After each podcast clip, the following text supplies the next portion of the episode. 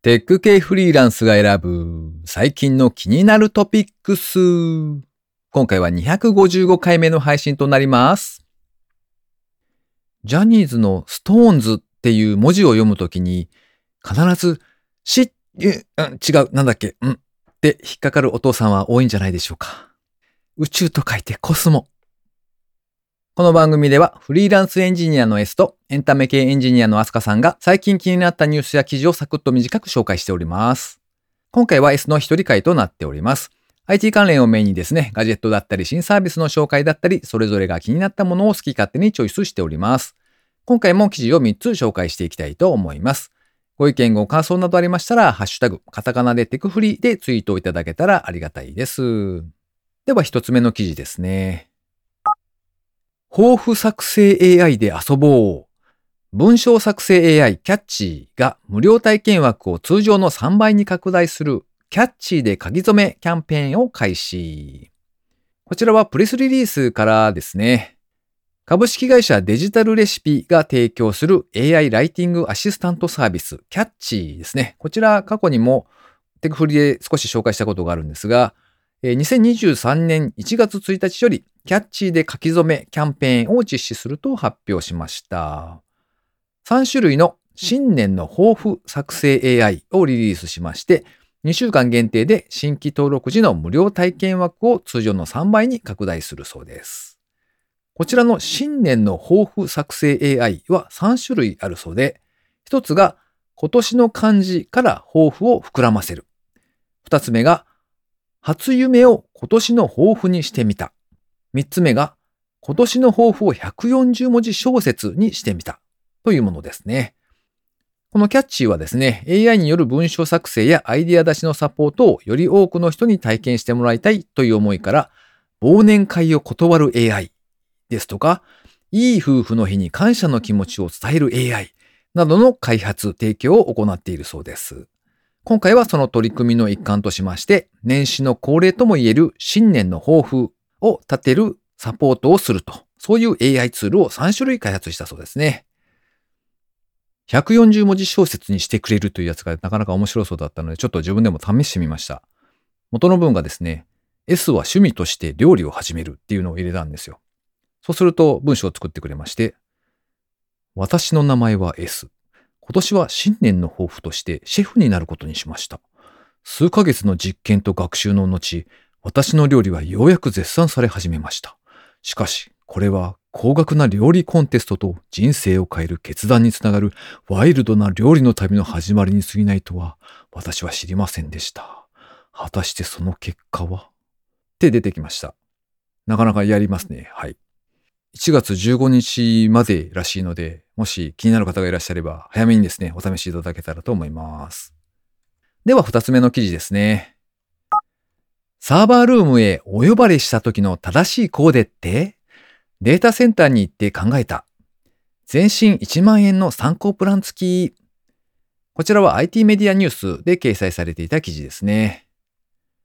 11月下旬にですね、サーバールームに呼ばれた時のコーデというネタツイートが話題になったそうなんですね。で、12月26日の時点で約 7500RT と約2.7万いいねを集めているそうですね。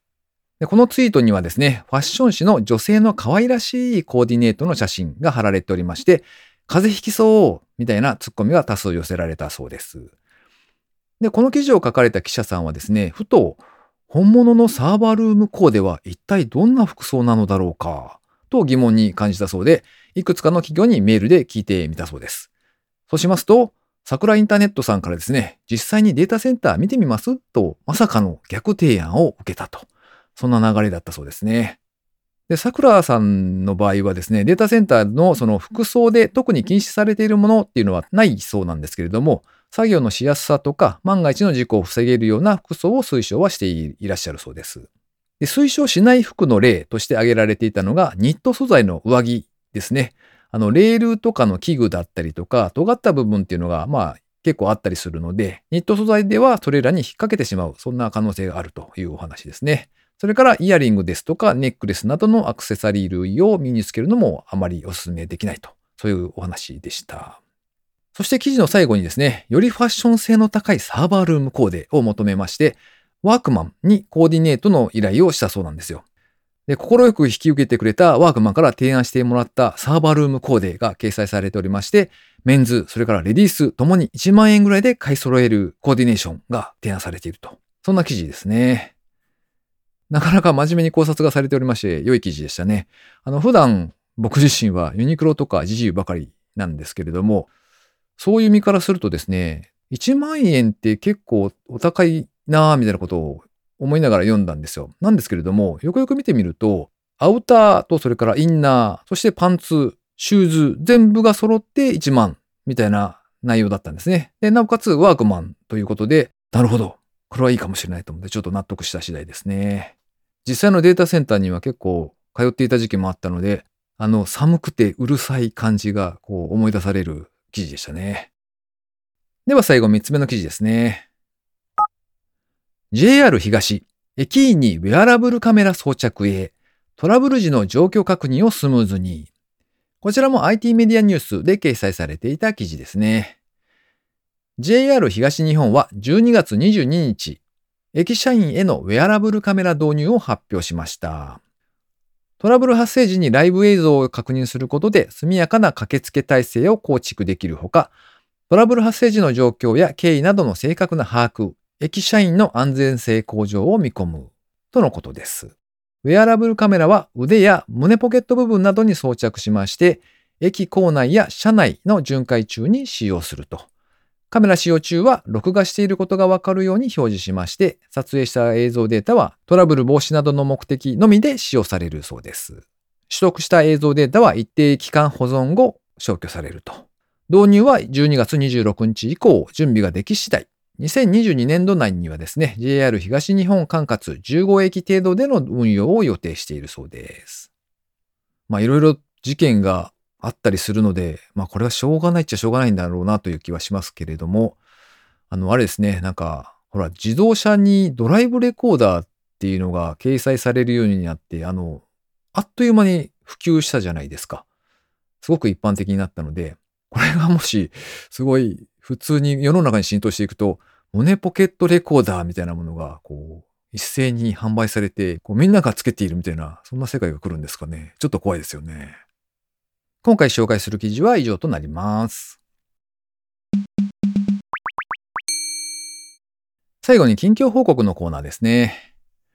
えー、2023年も明けましたが、皆様いかがお過ごしでしょうか？こちらはお正月近辺のイベントとしまして、大学に通っている娘を5時間ほどかけてですね、アパートまで送り届けるという、そういう任務をこなしておりましたね。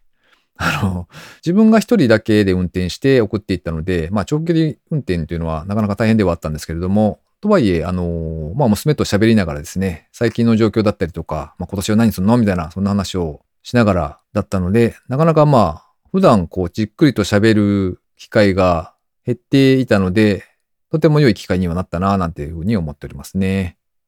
まあ、これが配信される頃にはそろそろ通常運転に戻っていらっしゃる方が多いのかなとは思いますが、まあ、ぼちぼちですね、頑張っていきましょうというところですね。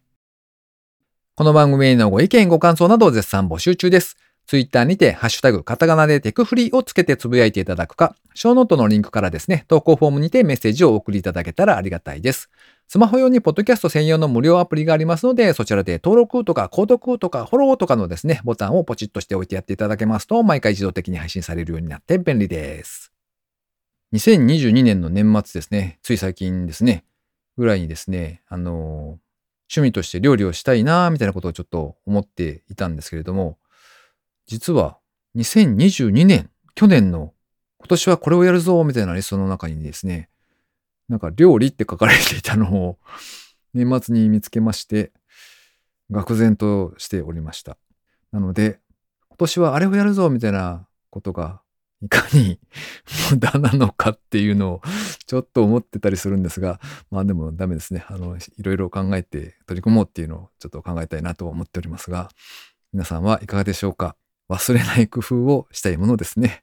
ということで今週も最後までお聴きいただきありがとうございました。それではまた。